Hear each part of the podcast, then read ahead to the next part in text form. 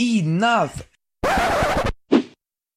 So tell me, I've heard it on the vine that uh, you've had enough? Yes, Michael, enough. Have you ever seen the legendary movie Titanic with the lovely Jack Dawson?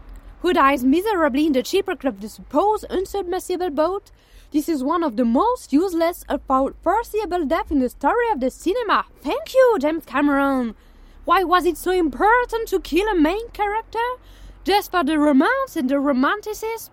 To kill Jack Dawson in the Titanic amounts to kill Jerry in the duo Tom and Jerry. Nonsense! This lovely guy dies because of gallantry. Do you seriously think it can happen in the real life? Do you really think that a young man would save his dearest instead of saving himself first? We speak often about women's rights, but here, can we speak about men's rights? I don't think so. And the icing on the cake, there was enough place on the raft for two people, for fuck's sake! And even if there were enough, Rose and Jack could have changed places regularly to save both of them at the same times. Into the bargain, it's the poorest who die first. Imagine. Jack Dawson traveled in the first class and had no money at all. This would not be a proof of the inequalities between social classes for crying out loud. That's why I can say without any doubt that Jack's death is an insult to common sense and broke the heart of too many of us. So let's join the team saving Jack.